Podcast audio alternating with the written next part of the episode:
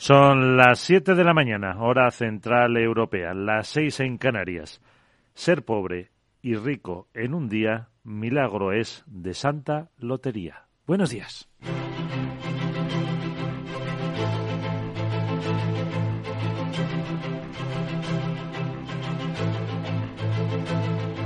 Aquí comienza Capital, la Bolsa y la Vida.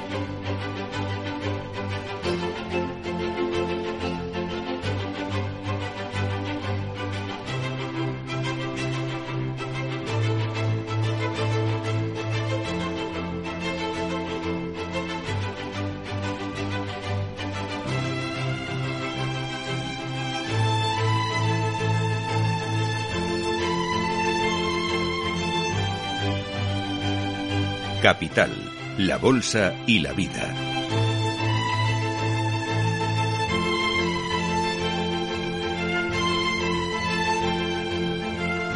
Miguel San Martín. Pues este 22 eh, de diciembre, ya lo saben, ese día de la Lotería Nacional, la Lotería de Navidad, en el que todos más o menos ponemos un poquito de ilusión para ver si nos toca algo, no para hacernos eh, millonarios, pero sí para darnos una alegría. Este año se han puesto a la venta más que nunca 180 millones de décimos. Eh, ¿Cuánto nos vamos a gastar los españoles? Pues tres euritos más que el año pasado, son 70. El sorteo reparte 2.520 millones de euros.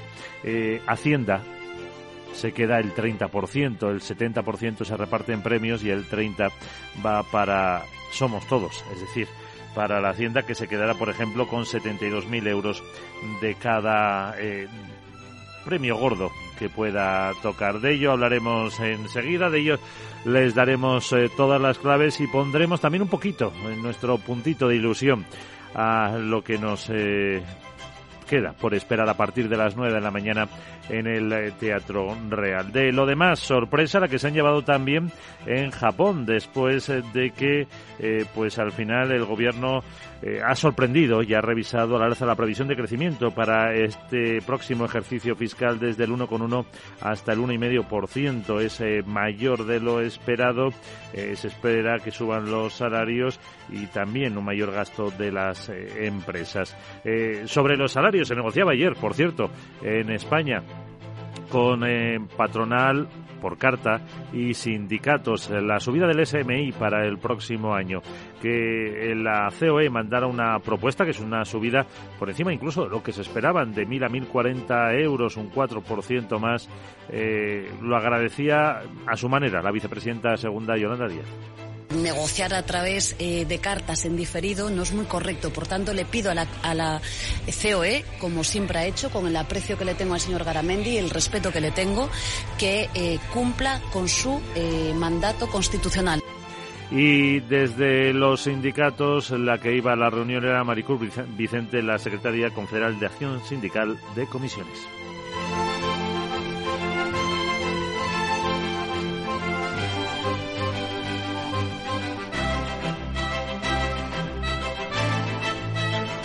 Gobierno no nos ha hecho ninguna propuesta en concreto. El incremento salarial tiene que estar entre la banda máxima, 1.082 euros, y eh, los, los 1.100 que veníamos referenciando. Pues esto es lo que eh, pasaba ayer. Tenemos ahora las bolsas asiáticas. Eh, después de contarles lo de Japón, el índice Nikkei sube un 0,4%.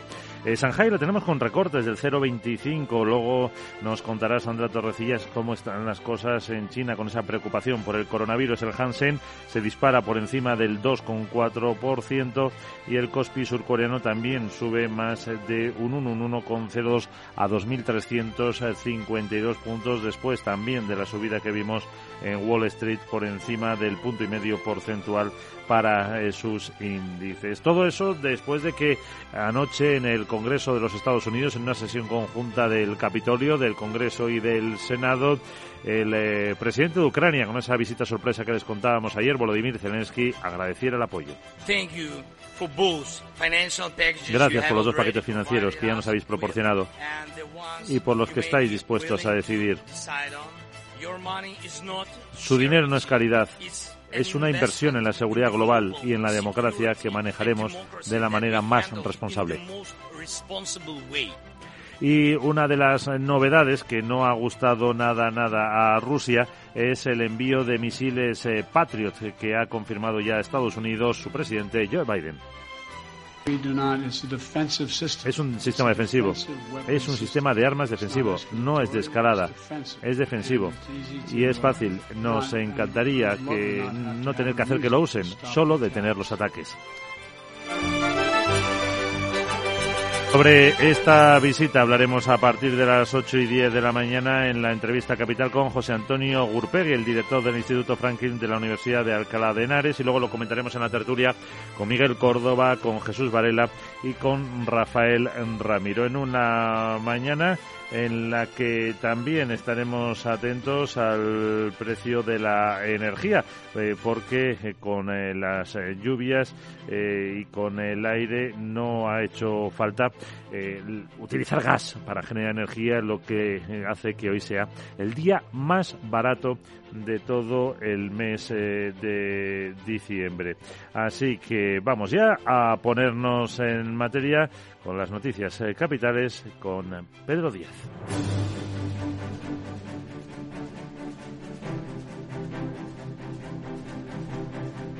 Y como les eh, contaba el presidente de Ucrania, Volodymyr Zelensky, propone a Joe Biden un plan de paz que no dañe la soberanía de su país. El presidente de Ucrania, Volodymyr Zelensky, propone un plan y ha asegurado al Congreso de Estados Unidos que su apoyo es vital no solo para resistir a la invasión rusa, sino para lograr un punto de inflexión en el campo de batalla. Ha afirmado que Ucrania se mantiene en sus líneas y nunca se rendirá. Antes se había reunido en la Casa Blanca con su homólogo Joe Biden, que en su primer viaje al extranjero. En una rueda de prensa conjunta ha destacado el envío de los sistemas de defensa antiaérea Patriot.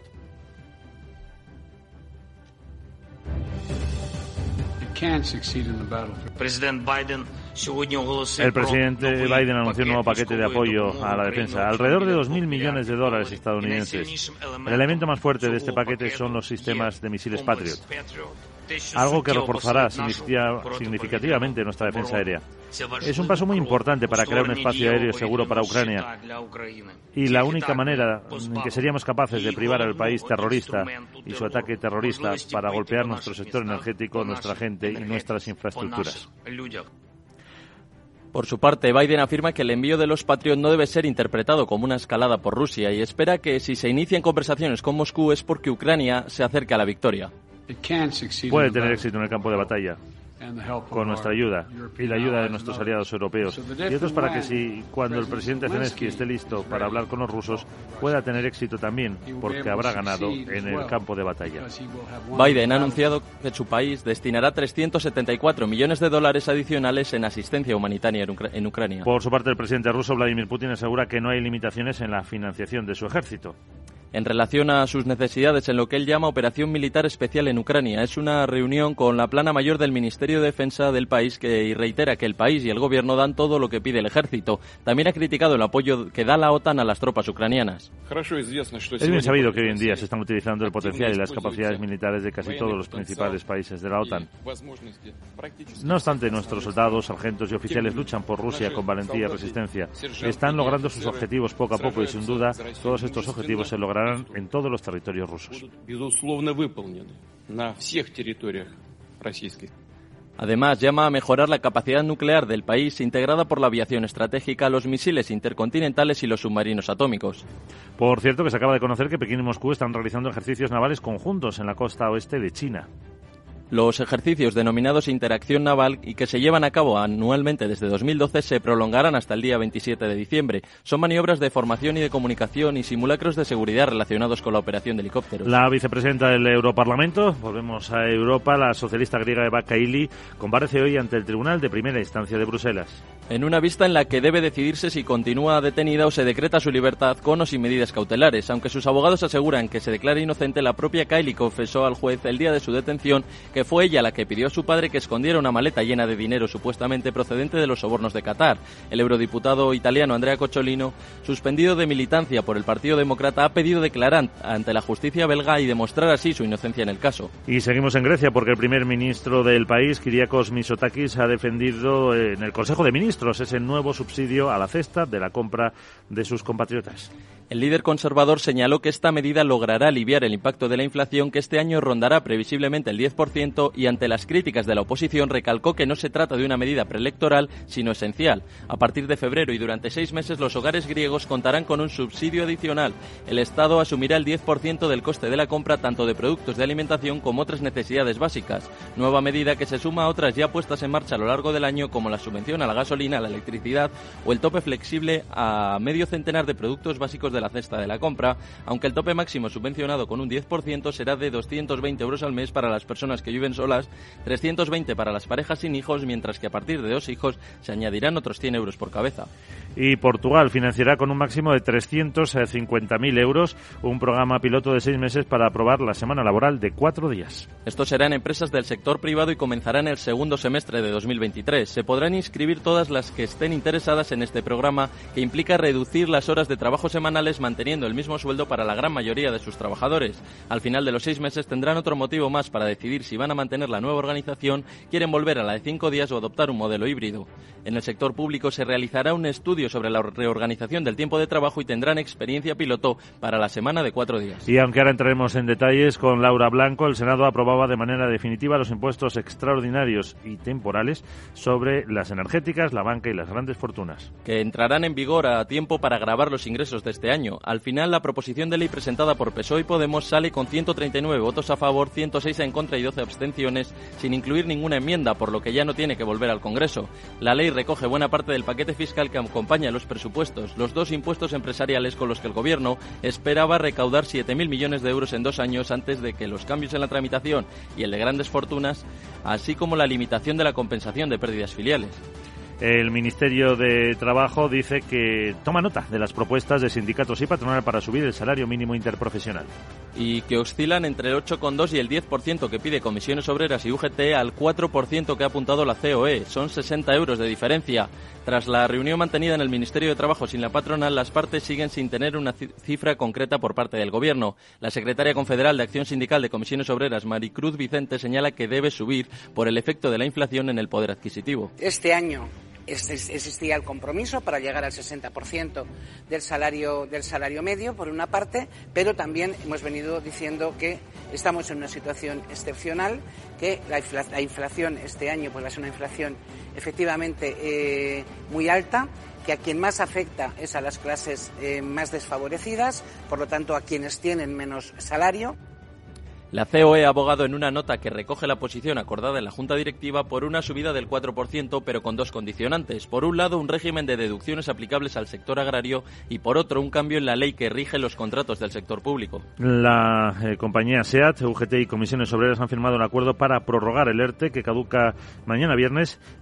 Estará vigente hasta el próximo 30 de junio. El ERTE se ha prorrogado así durante medio año más y afectará un máximo de 10.310 trabajadores como hasta ahora y según la compañía se lleva a cabo en el marco de un escenario complejo marcado por la crisis de los semiconductores y la escasez de materias primas intensificadas por la invasión rusa de Ucrania. SEAT cerrará 2022 con unos 366.000 coches ensamblados, una cifra excepcionalmente baja a consecuencia de la crisis de los chips y un, un desabastecimiento que se espera continúe en 2023. Y antes de Sarabot, la gran cita del día. A las 9 de la mañana comienzan el Teatro Real. Ahora les daremos también todas las claves para que estén más que informados el sorteo de la Lotería de Navidad. Está todo preparado después de que hayan quedado colgadas tanto las bolas como los 100.000 números y así como las 1.087 bolas con premios. Se han puesto a la venta 180 millones de décimos, es decir, 3.600 millones de euros de los que se reparten un 70% en premios. Así el sorteo reparte un total de 2.520 millones de euros en premios y Hacienda se quedará con 72.000 euros de cada gordo, con lo que los agraciados recibirán 328.000 euros por cada décimo. Para un segundo premio dotado con 125.000 euros se queda con 17.000 euros y el ganador con 108.000 euros. Pues esta es la cita del día que yo creo, y bueno, estoy seguro que le gusta mucho a Sara Bot. Sara, ¿qué tal? Muy buenos días. Muy buenos días, Miguel. Andeta el Muñoz, ¿ya le ha tocado la lotería? ¿Está no, de juernes? está en España el INE difunde datos sobre las hipotecas firmadas en octubre. En el Reino Unido se publica el PIB, la balanza por cuenta corriente y datos de inversión empresarial del tercer trimestre. Italia divulga datos de ventas industriales de octubre y la balanza comercial. En Estados Unidos esperamos las peticiones semanales de subsidio por desempleo. El PIB del tercer trimestre y datos de consumo y gasto personal además del índice compuesto de la Fed de Kansas City. Bueno, entonces me voy a forrar. ¿Por ¿Me qué? tocará la lotería? Yo Estoy creo que no. nervosia. ¿Sí? Aunque también tiene que estar bien el cantar los números. ¿Me dejas cobrar? No. Mil euros. ¿Qué tal más salió? Fatal, bueno, Sara. pues me voy corriendo al Teatro Real a ver si me dejan. Chao. Bueno, ahora nos cuentas. Adiós, Sara. A ver si nos dices qué número va a tocar.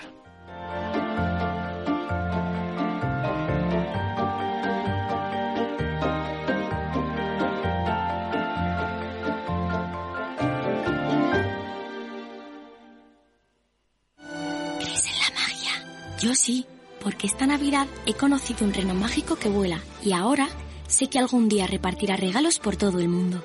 Hay muchas formas de hacer magia y en el corte inglés nos ilusiona saber que puedes hacer todas tus compras con nuestra app o a través de la web, sin colas y desde casa. Es magia, es Navidad, es el corte inglés.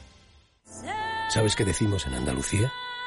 Disfruta las pequeñas alegrías cada día. Y cualquier día del año, ven Andalucía. Y también te lo digo yo, Antonio Banderas. Estas navidades, date una alegría. Ven Andalucía. Campaña financiada con fondos FEDER, Junta de Andalucía. Capital, la Bolsa y la Vida.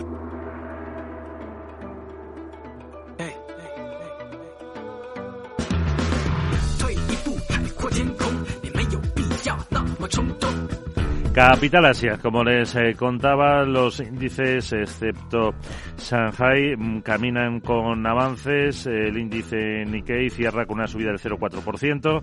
Tenemos, eh, como digo, la bolsa china cayendo un 0,3%, pero Hong Kong se dispara por encima del 2,3% y el Kospi surcoreano más eh, de un 1%. Sandra Torrecillas, buenos días.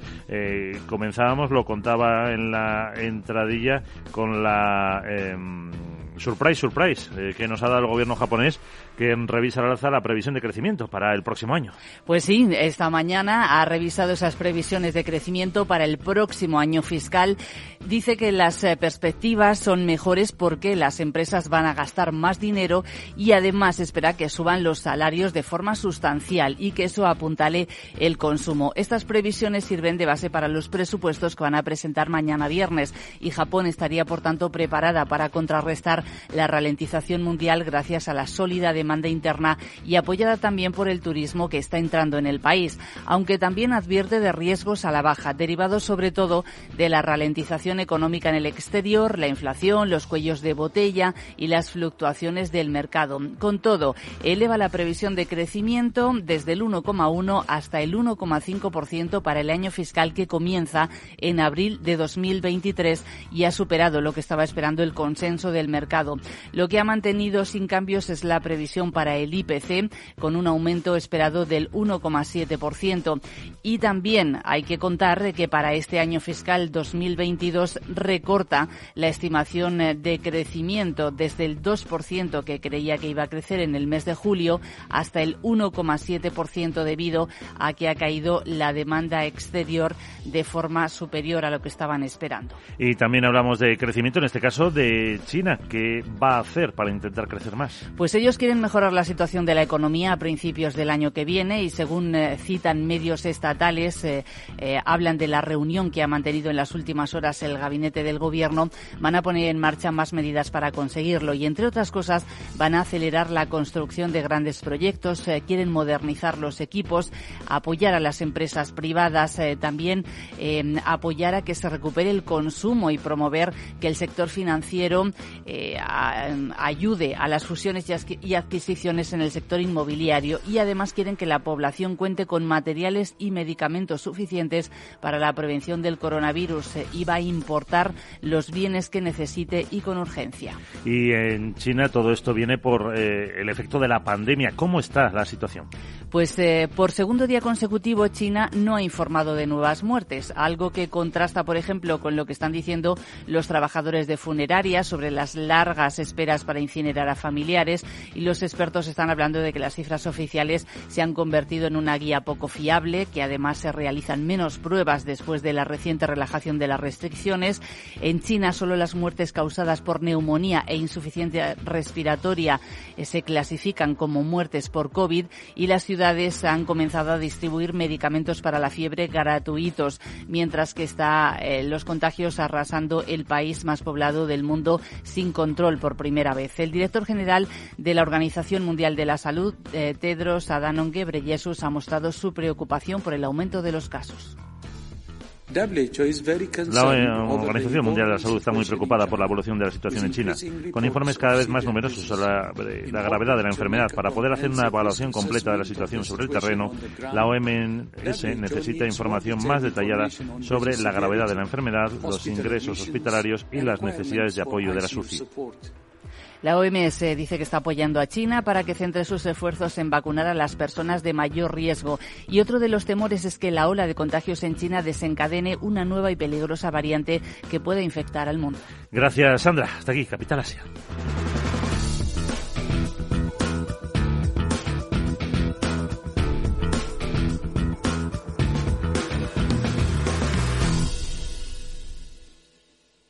Capital, la Bolsa y la Vida.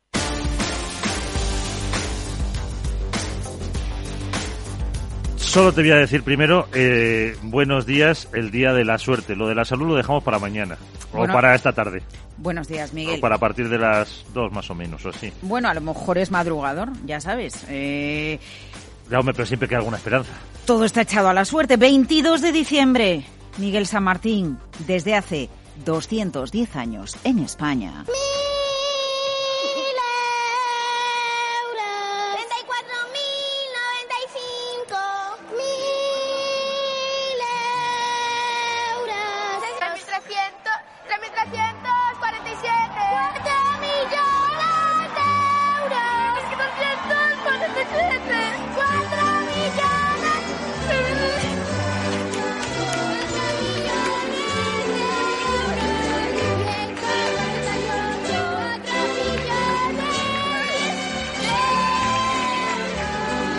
Pues sí, el gordo de la lotería de Navidad, que no el calvo, repartirá hoy 4 millones de euros. Digo el gordo, 400.000 al décimo, ojo. Hacienda se queda, se quedará con 72.000 euros de cada premio. Es así desde el año 2013. Claro, estábamos en plena crisis financiera, había mucho déficit y había que recaudar. Así que si te toca, Hacienda se lleva una parte y tú, limpitos, limpitos, te llevas 328.000 euros.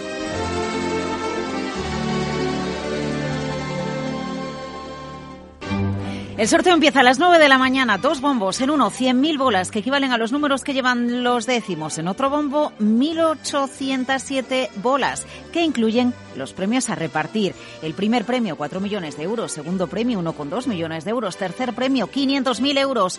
Hay dos cuartos premios, ocho quintos premios, reintegros y la pedrea, los famosos 1.000 euros.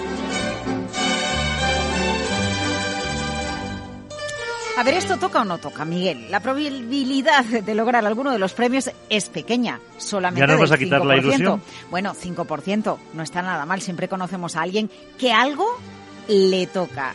En el caso del gordo, la posibilidad, uy, baja mucho. 0,00001%. Si sumamos premios, terminaciones y pedreas, bueno, pues 13.334 números obtienen premio. 210 años de Lotería de Navidad, aunque hasta finales de siglo 1892 no se usó la denominación Lotería de Navidad. Fue en 1957 cuando se emitió por televisión por primera vez. Y claro, no siempre fue en euros. Hasta el año 2002, el sorteo de la lotería sonaba así.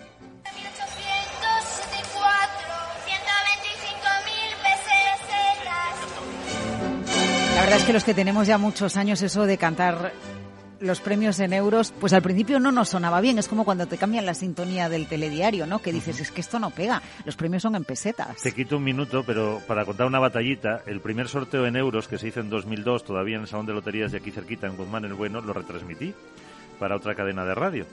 Eh, el gordo cayó íntegro en mi pueblo. No me llevé ni una peseta.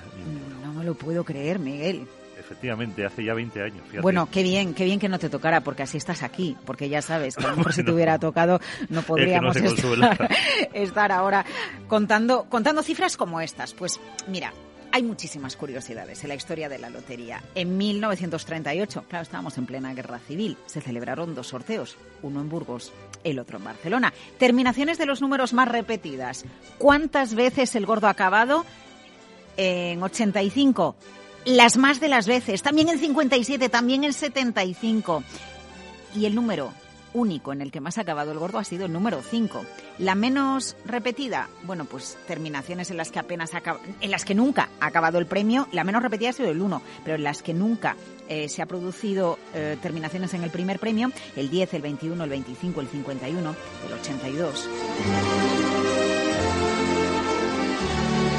¿Y que por qué celebramos la lotería? Bueno, pues eso, 1812, Cádiz, las Cortes de Cádiz constituyen el juego con fines ¡Ay! Recaudatorios. Faltaba dinero para luchar contra los franceses.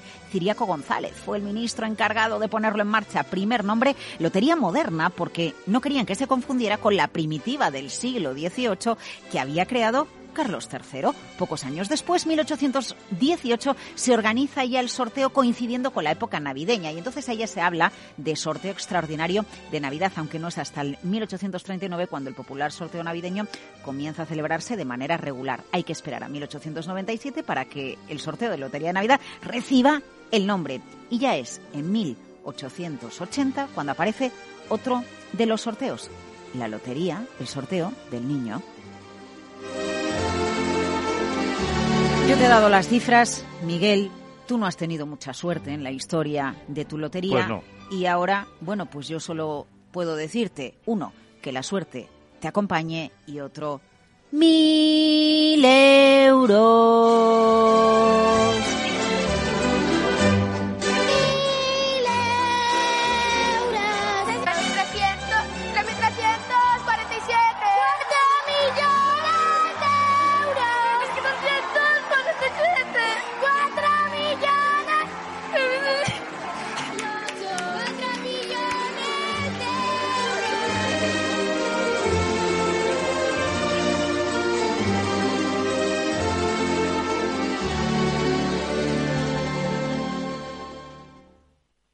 Qué hacer si nos toca la lotería? ¿Cómo lo afrontamos? ¿Cuánto hay que pagar? Javier Luengo. ¿Qué tal? Buenos días. Lo primero es el aviso de no volverse locos. Lo más importante es no hacer locuras con el dinero, no tomar decisiones precipitadas. En el que se configura como el primer año atractivo para la renta fija en más de una década y con una variable que conviene también atender por si acaso está barata para entrar aprovechando correcciones aunque de momento hay que infraponderar en cartera, nos dice Javier Rivas de EAE Business School que lo mejor es tocar de tradición. Digamos que efectivamente nos ayuda. El tema del inmobiliario, si uno lo ve como comprar para alquilar, pues efectivamente nos va a proporcionar una renta pues en torno al 3, ahora mismo con los tipos actuales. Inmuebles para asegurar y hacer un pequeño colchoncito, en eso es en lo que podemos invertir, ya nos toque el gordo o seamos seres más de calle y nos tengamos que conformar con la pedrea.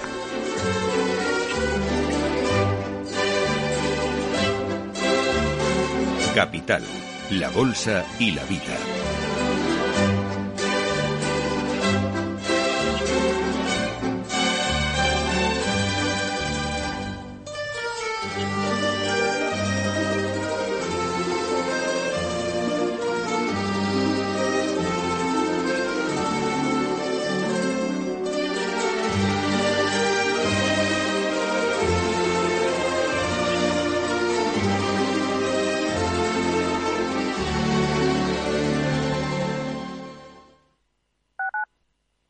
Capital Radio 103.2 En Hospital HLA Universitario Moncloa cuidamos de ti y de tu tiempo con un servicio de urgencias ágil y eficiente las 24 horas, los 365 días del año. Urgencias pediátricas y de adultos con profesionales altamente cualificados y tecnología de vanguardia. Hospital Moncloa, contigo cuando más lo necesitas. Estamos en Avenida Valladolid 83. Inversión inmobiliaria acompaña al mercado inmobiliario en este nuevo ciclo. Todos los jueves de 10.30 a 13 horas, el inversor encontrará las claves para realizar su mejor inversión. La mañana de los jueves en Capital Radio tomamos el pulso al sector inmobiliario. Noticias, análisis de mercado y debates donde los protagonistas del sector podrán contar en primera persona los retos a los que se enfrenta el ladrillo. Inversión inmobiliaria pone la voz al sector inmobiliario. Aquí, en Capital Radio.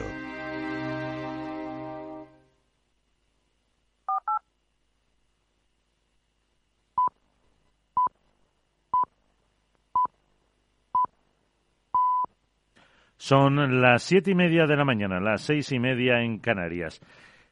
La experiencia es como un billete de lotería comprado después del sorteo. No creo en ella. Gabriela Mistral. Buenos días.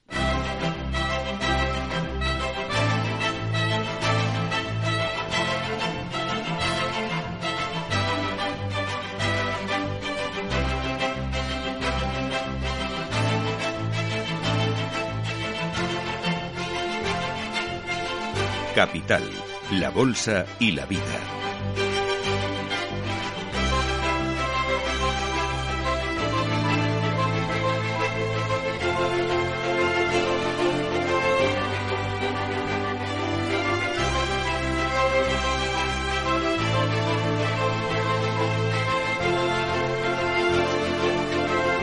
Miguel San Martín.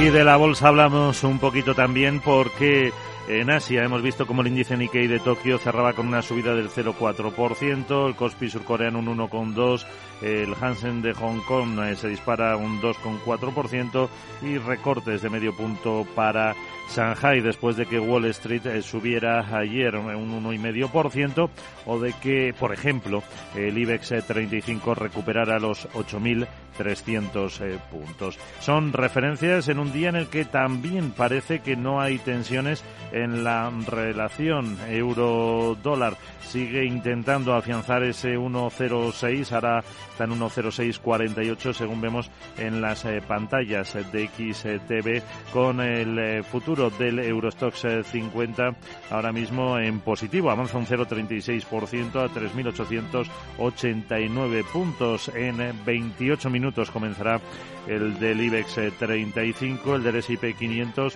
subidas también del 0,26% a los 3.916, un S&P 500 que lo que llevamos de este 2022 arroja una caída del 18,6%, pero ojo, más de un 31 se deja el eh, Nasdaq en 2022, un 2022 que termina y que en el día de la lotería eh, hay que estar pendiente de las consecuencias que pueda tener la visita del presidente ucraniano Volodymyr Zelensky a los Estados Unidos y de estas eh, palabras de Joe Biden, su homólogo estadounidense, anunciando una cosa que no quería escuchar Rusia, el eh, envío, la entrega de misiles eh, Patriot a Ucrania. Dice, es solo un sistema defensivo, es un sistema de armas defensivo, no es de escalada, es defensivo. Y es fácil, eh, nos encantaría no tener que hacer que lo usen, solo queremos detener los ataques.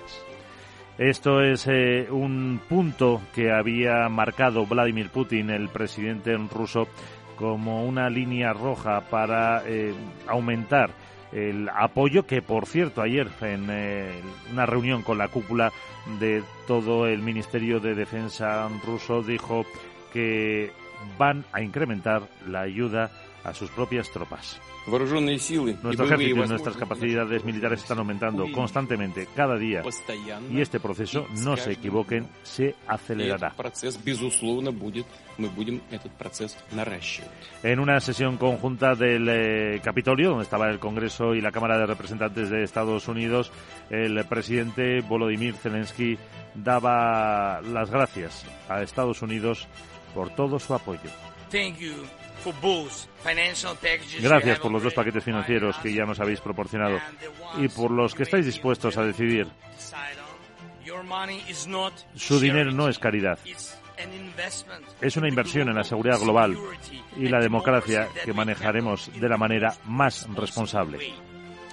Así lo decía y de ello hablaremos, eh, de esas consecuencias que pueda tener con José Antonio Gurpegui, el investigador del Instituto Franklin de la Universidad de Alcalá, a partir de las 8 y 10 de la mañana en nuestra entrevista capital y luego lo analizaremos en la tertulia con eh, Javier Varela, con Juan José eh, Rubio y con el profesor Ramón eh, Tamames. Eh, temas económicos como la aprobación en el Senado de esos eh, tres impuestos temporales a las energéticas, a la banca y a las grandes fortunas. ¿Qué consecuencia puede tener para la economía? O, por ejemplo, las propuestas que está haciendo Grecia para la cesta de los alimentos. O un programa piloto que ahora contaremos en las noticias de Berlín para em, tener vivienda asequible en alquiler y también de la propuesta de los agentes sociales por carta, en el caso de la COE, eh, presencial por parte de los eh, sindicatos para la subida del salario mínimo interprofesional, el SMI. en 2023. La vicepresidenta Yolanda Díaz no le ha gustado que no fuera al encuentro de ayer el eh, presidente de la COE, Antonio Garamendi negociar a través eh, de cartas en diferido no es muy correcto. Por tanto, le pido a la, COE, como siempre ha hecho, con el aprecio que le tengo al señor Garamendi y el respeto que le tengo, que eh, cumpla con su eh, mandato constitucional. Pues eh, ahí está, la COE se excusó eh, por dos motivos, diciendo que no considera a trabajo como un interlocutor válido, por un lado, y por otro, porque habían convocado eh, justo tras las elecciones que una junta mm, directiva. También hay que estar mirando a la energía. Con el precio del gas en el mercado de futuros holandés que bajaba ayer incluso de los 100 dólares y en el eh, CFD, en las pantallas de CMC Market, vemos como el gas natural está ahora mismo eh, subiendo un pelín, un 2,25%. Son referencias, son argumentos eh, de un día, el día de la lotería, el día de la esperanza. Aquí les contaremos cuando vayan saliendo los premios, pero antes las noticias capitales con Pedro Díaz. Y como les contaba el presidente de Ucrania, Volodymyr Zelensky, propone a Joe Biden un plan de paz que no dañe la soberanía del país. Y ha asegurado al Congreso de Estados Unidos que su apoyo es vital no solo para resistir a la invasión rusa, sino para lograr un punto de inflexión en el campo de batalla. Ha afirmado que Ucrania se mantiene en sus líneas y nunca se rendirá. Antes se había reunido en la Casa Blanca con su homólogo Joe Biden en su primer viaje al extranjero y en una rueda de prensa conjunta ha destacado el envío de los sistemas de defensa antiaérea Patriot. El presidente Biden anunció un nuevo paquete de apoyo a la defensa. Unos 2.000 millones de dólares estadounidenses. Y el elemento más fuerte de este paquete son los sistemas de misiles Patriot. Algo que reforzará significativamente nuestra defensa aérea. Este es un paso muy importante para crear un espacio aéreo seguro para Ucrania. Y es la única manera en que seríamos capaces de privar al país terrorista y su ataque terrorista de golpear nuestro sector energético, nuestra gente y nuestras infraestructuras. Por su parte, Biden afirma que el envío de los Patriot no debe ser interpretado como una escalada por Rusia y espera que si se inician conversaciones con Moscú es porque Ucrania se acerca a la victoria. Puede tener éxito en el campo de batalla con nuestra ayuda, y la ayuda de nuestros aliados europeos y otros para que si cuando el presidente Zelensky esté listo para hablar con los rusos pueda tener éxito también porque habrá ganado en el campo de batalla. Biden ha anunciado que su país destinará 374 millones de dólares adicionales en asistencia humanitaria a Ucrania. La ex vicepresidenta del Parlamento Europeo, Eva Kaili, comparece hoy ante el Tribunal de Primera Instancia de Bruselas. Una vista en la que debe decidirse si continúa detenida o se decreta su libertad con o sin medidas cautelares. Aunque sus abogados aseguran que se declare inocente, la propia Kylie confesó al juez el día de su detención que fue ella la que pidió a su padre que escondiera una maleta llena de dinero supuestamente procedente de los sobornos de Qatar. El eurodiputado italiano Andrea Cocciolino, suspendido de militancia por el Partido Demócrata, ha pedido declarar ante la justicia belga y demostrar así su inocencia en el caso. Y como les contaba antes, las autoridades de la ciudad-estado de Berlín van a colocar bajo su administración viviendas mantenidas vacías por sus propietarios. Es un proyecto piloto para luchar contra la escasez de vivienda y afectará en un principio a dos bloques de pisos que han permanecido vacíos por un largo periodo de tiempo. En uno de los casos, la propietaria se niega desde hace más de 10 años a emprender reformas para revertir el deterioro del edificio, mientras que en el otro el titular carece de los recursos económicos para ello. Si no comienzan las reformas, serán administradas por la inmobiliaria municipal, pero serán los propietarios quienes deberán asumir los gastos resultantes. Si después no se alquilan por los propietarios, será la ciudad la que las ponga en el mercado. Y como les decía también, el Senado aprobaba de manera definitiva los impuestos extraordinarios y temporales sobre las energéticas, la banca y las grandes fortunas. Que entrarán en vigor a tiempo para grabar los ingresos de este año. Al final, la proposición de ley presentada por PSOE y Podemos sale con 139 votos a favor, 106 en contra y 12 abstenciones, sin incluir ninguna enmienda, por lo que ya no tiene que volver al Congreso. La ley recoge buena parte del paquete fiscal que acompaña a los presupuestos. Los dos impuestos empresariales con lo que el Gobierno espera recaudar 7.000 millones en dos años antes de los cambios de la tramitación y el de grandes fortunas, así como la limitación de la compensación de pérdidas filiales. Pues vamos a conocer un poquito más, Pedro, cómo son los eh, tres impuestos. La prestación patrimonial para las empresas energéticas grabará durante dos años, 2023 y 2024, las ventas de estas compañías con un tipo del 1,2%, a excepción de los ingresos regulados y procedentes desde fuera de España. Los importes abonados por la prestación no podrán deducirse en el impuesto de sociedades ni repercutirse al cliente. La de entidades financieras es muy similar, no puede deducirse ni repercutirse. Se negociará con la participación de País Vasco y Navarra y se evaluará su resultado en 2024. Las entidades obligadas serán aquellas cuyos intereses y comisiones brutas cobradas a los clientes superaron los 800 millones en 2019 y grabará con un tipo del 4,8% el margen de intermediación. El impuesto de solidaridad sobre las grandes fortunas grabará durante dos años a los patrimonios superiores a 3 millones de euros con un mínimo exento de 700.000 euros y las mismas deducciones que el impuesto de patrimonio. Y en clave empresarial y laboral, SEAT, Comisiones y UGT han firmado el acuerdo para prorrogar el ERTE que caduca este viernes.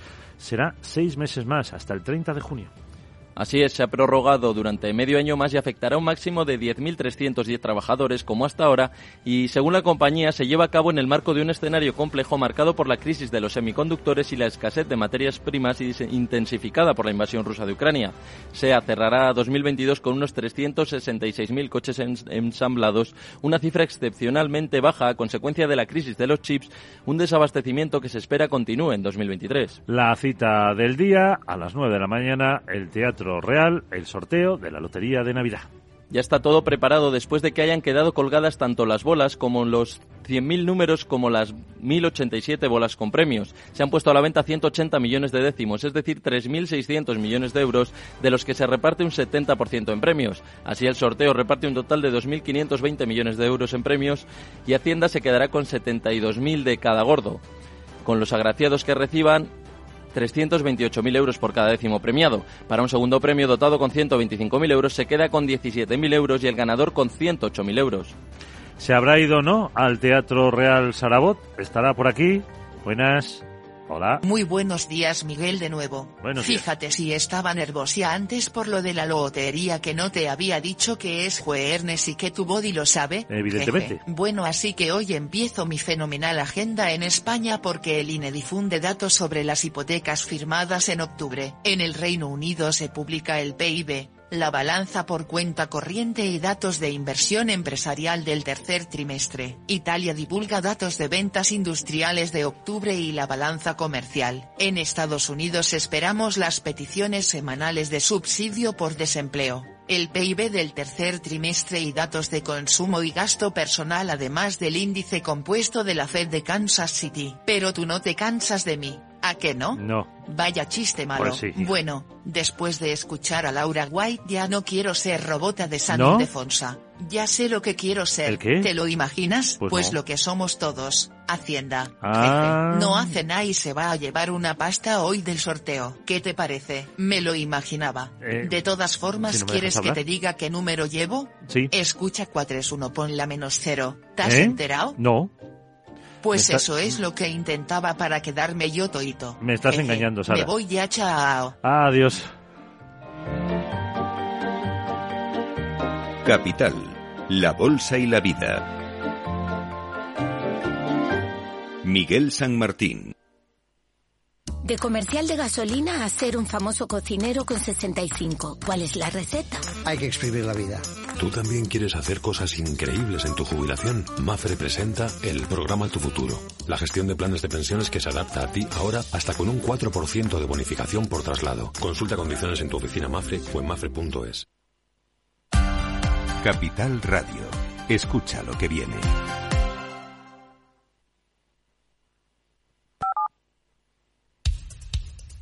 Capital, la Bolsa y la Vida.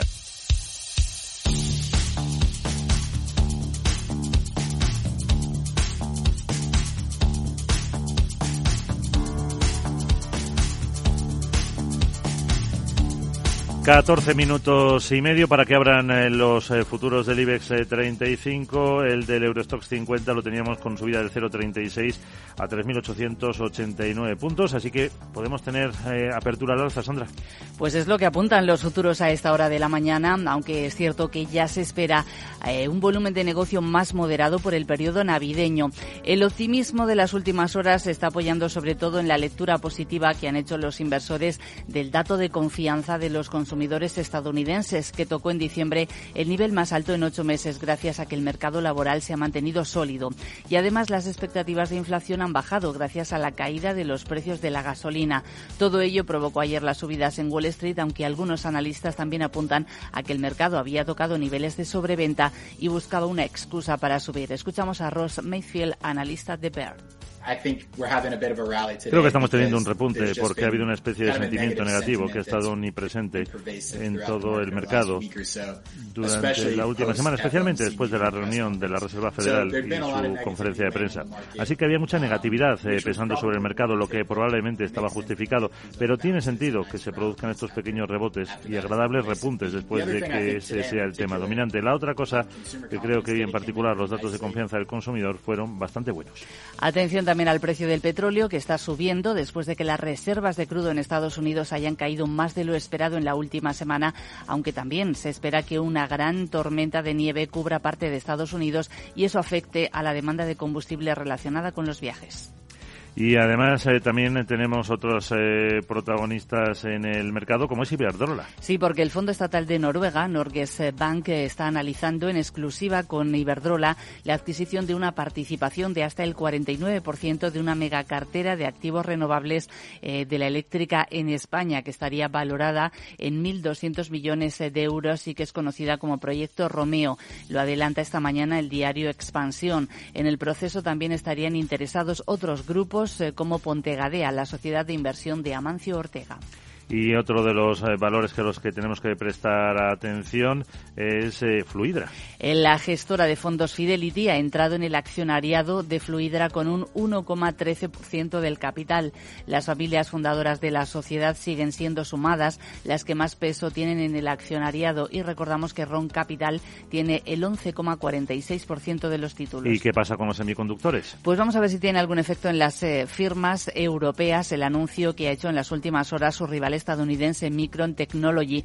Prevé malas cifras en el segundo trimestre fiscal y además anuncia que va a despedir al 11% de su fuerza laboral el año que viene. Comenta que hay un importante desajuste entre la oferta y la demanda. ¿Algún apunte más? El Banco Sabadell, ¿por qué reúne a su Consejo de Administración y va a decidir si vende su filial de pagos a la francesa Worldline o a la italiana Nexi, según el diario Cinco Días. Acerinox aumenta su dividendo un 20% hasta 0,60 euros brutos por acción. El pago se va a realizar el próximo 27 de enero, aunque el último día de negociación de títulos con derecho a cobrarlo será el 29 de enero. Y uno más, Soltec, que va a suministrar 738 megavatios más en Brasil junto a sus socios Canadian Solar y la China SPIC. Pues gracias, Sandra.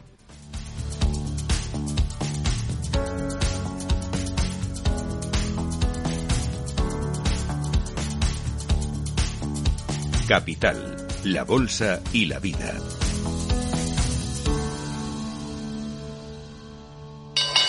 ¿Nuevo invirtiendo en bolsa o ya eres todo un experto?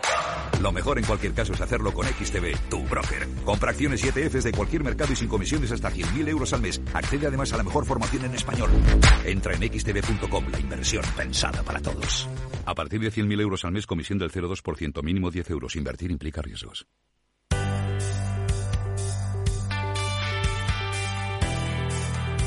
Y vamos a analizar ahora qué pasó en Wall Street, que cerró en verde el miércoles y el Dow Jones subió un 1,6% animado por los buenos resultados empresariales y nuevos datos económicos pese al temor a esa posible recesión el año próximo. El S&P 500 ascendió un 1,49 y el Nasdaq un 1,54%. Los datos de confianza del consumidor de diciembre, mejores de lo esperado, impulsaron a los inversores en los mercados. Nike subía un 12,5% después de superar las expectativas de Wall Street en cuanto a ganancias e ingresos en el trimestre. Y FedEx, el Federal Express, eh, ganó casi un y medio tras anunciar beneficios por título por acción que superaron las estimaciones de la bolsa neoyorquina, así que todos los sectores cerraban en verde, sobre todo el sector energético. El, en el Dow, las dos únicas empresas que acabaron en rojo fueron Walgreens, que se dejó un 1,3, y otra vez Walt Disney, un 1,08. Y a la cabeza del SP500, tras Nike, eh, eh, APA Corporation con un alza del 5,7 y Etsy un 5,6%. El farolillo rojo del SP500 eh, Hotel and Resort, que se dejó más de un 6, Walgreens eh, con un eh, descenso del 2,3%, o la empresa de sistemas de almacenamiento digital, Western Digital, que se dejó un 2,18. El petróleo subía a los 78,29 dólares el barril de West Texas y la rentabilidad del bono estadounidense a 10 años bajaba nada, un pelín, del 3,69 al 3,67%.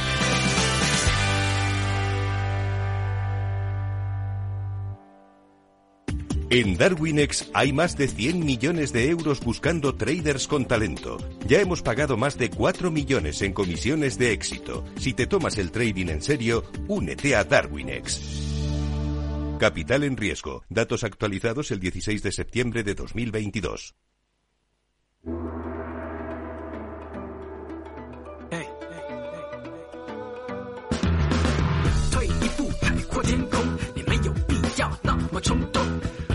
En Capital Asia, buena sesión para las bolsas. El índice Nikkei ha subido 120 puntos, es un 0,46%. El Kospi surcoreano también cerraba hace ya pues casi media horita, eh, un 1,19%, 2.356 eh, puntos. Eh, la mejor bolsa de todo Asia es la de Hong Kong, que a nueve minutos para el cierre sube un 2,5%, pero Shanghai y también eh, la tecnológica de Shenzhen están con recortes en el primero un 0,47 y para la tecnológica un 0,24% abajo con subidas generalizadas eh, también en el resto de plazas europeas, eh, quitando por ejemplo India que se deja medio punto. De lo más destacado de la noche nos quedamos con que el gobierno japonés ha sorprendido y ha revisado la alza la previsión de crecimiento para el ejercicio fiscal 2023 desde el 1,1 hasta el 1,5%. Es eh, por encima de lo esperado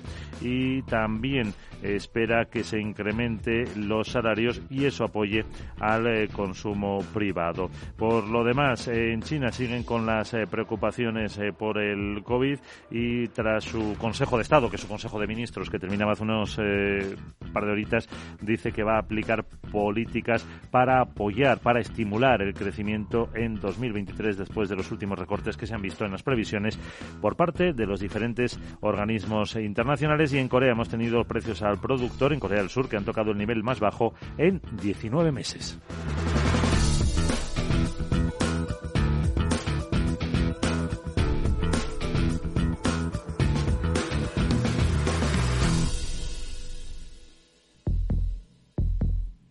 Vida. Riesgo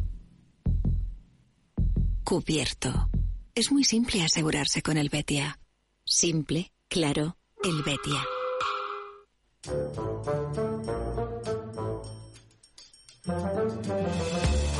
Abrimos nuestra ventaja legal y hablamos eh, de las ayudas a empresas en Alemania. Arcadio García Montoro, muy buenos días, abogado. Buenos días, Miguel. Y es que el Tribunal General de la Unión se ha pronunciado sobre las ayudas que Alemania prestó a las empresas como consecuencia de la crisis del COVID. ¿De qué hablamos, Arcadio? Pues esa, una de esas soluciones que dio el gobierno alemán en el contexto de la pandemia en noviembre del 2020, en febrero del 21 también, la República Federal de Alemania notificó a la Comisión Europea el régimen de ayudas que apoyaba los costes fijos no cubiertos mientras duró la pandemia. La propuesta fue aprobada por la Comisión Europea y poco después un par de empresas lo recurrieron porque lo consideraban incompatible con el mercado interior, pretendiendo que se quedase nulo. Además, eh, la clave es a cuánto ascendían estas ayudas. Pues fíjate que al principio hasta 3 millones de euros, pero más adelante, sobre todo se había sufrido pérdidas en volumen de negocios de al menos de un 30% durante aquel periodo, si lo comparábamos con el 2019. Más adelante, digo, se amplió a los 10 millones, algo que ha durado hasta hace apenas nada, como aquel que dice, finales del año pasado. Fueron subvenciones, Miguel, directas a las empresas con pérdidas entre el 16 de marzo del 20 y el 31 de diciembre del 21 como consecuencia de las decisiones de confinamiento. Ahora el Tribunal General de la Unión Europea ha decidido que no vulnera el principio de proporcionalidad ni el de igualdad de trato. Por lo tanto, son compatibles las ayudas con el mercado interior. En conclusión. Pues tras el tan discutido confinamiento que ya han dictado nuestras autoridades, podrían tomar nota del importante precedente que supone esta sentencia, porque siendo temporal y proporcionado, la empresa perfectamente podía haber recibido compensación por aquellos perjuicios ocasionados. Gracias, abogado.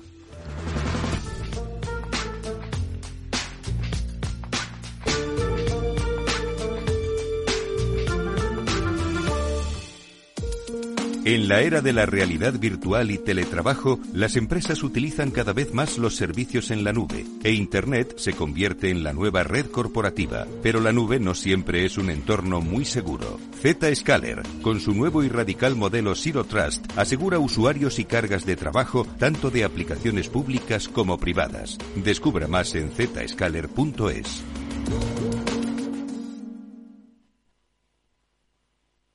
CaixaBank patrocina este espacio.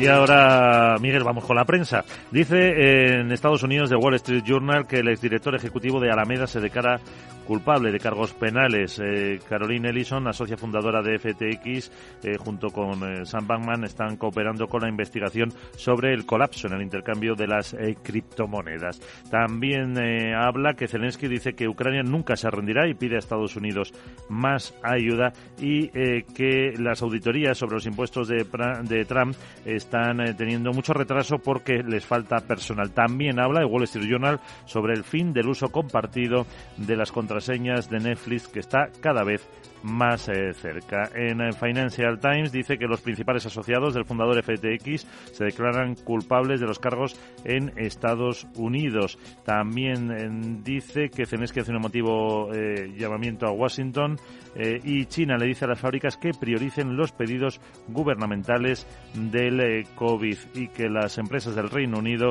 luchan por comerciar con la Unión Europea dos años después del Brexit. En la prensa española, cinco días titula que Hacienda reserva 2.000 millones de la Unión Europea para rebajas en sociedades, crea el Fondo de Reforma Fiscal para promover eh, pues eh, deducciones eh, tributarias. En el diario Expansión dice que Ortega, Mancio Ortega, quiere entrar en las renovables de Iberdrola. Pontegadea estaría interesada en una cartera valorada en 1.200 millones. Y en el diario El Economista dice que los planes de pensiones necesitan 470 millones para salvar el año. Es el dinero que tienen que captar en diciembre para para que no decrezca el patrimonio. También dice que la industria farmacéutica invertirá 8.000 millones en los próximos tres años. En expansión, dice que Iberia se centrará en América Latina en 2023 para crecer y que Santander y BBVA van por el filón de las tecnológicas y en cinco días que Japón pone fin a una era y da la puntilla a los tipos en negativo.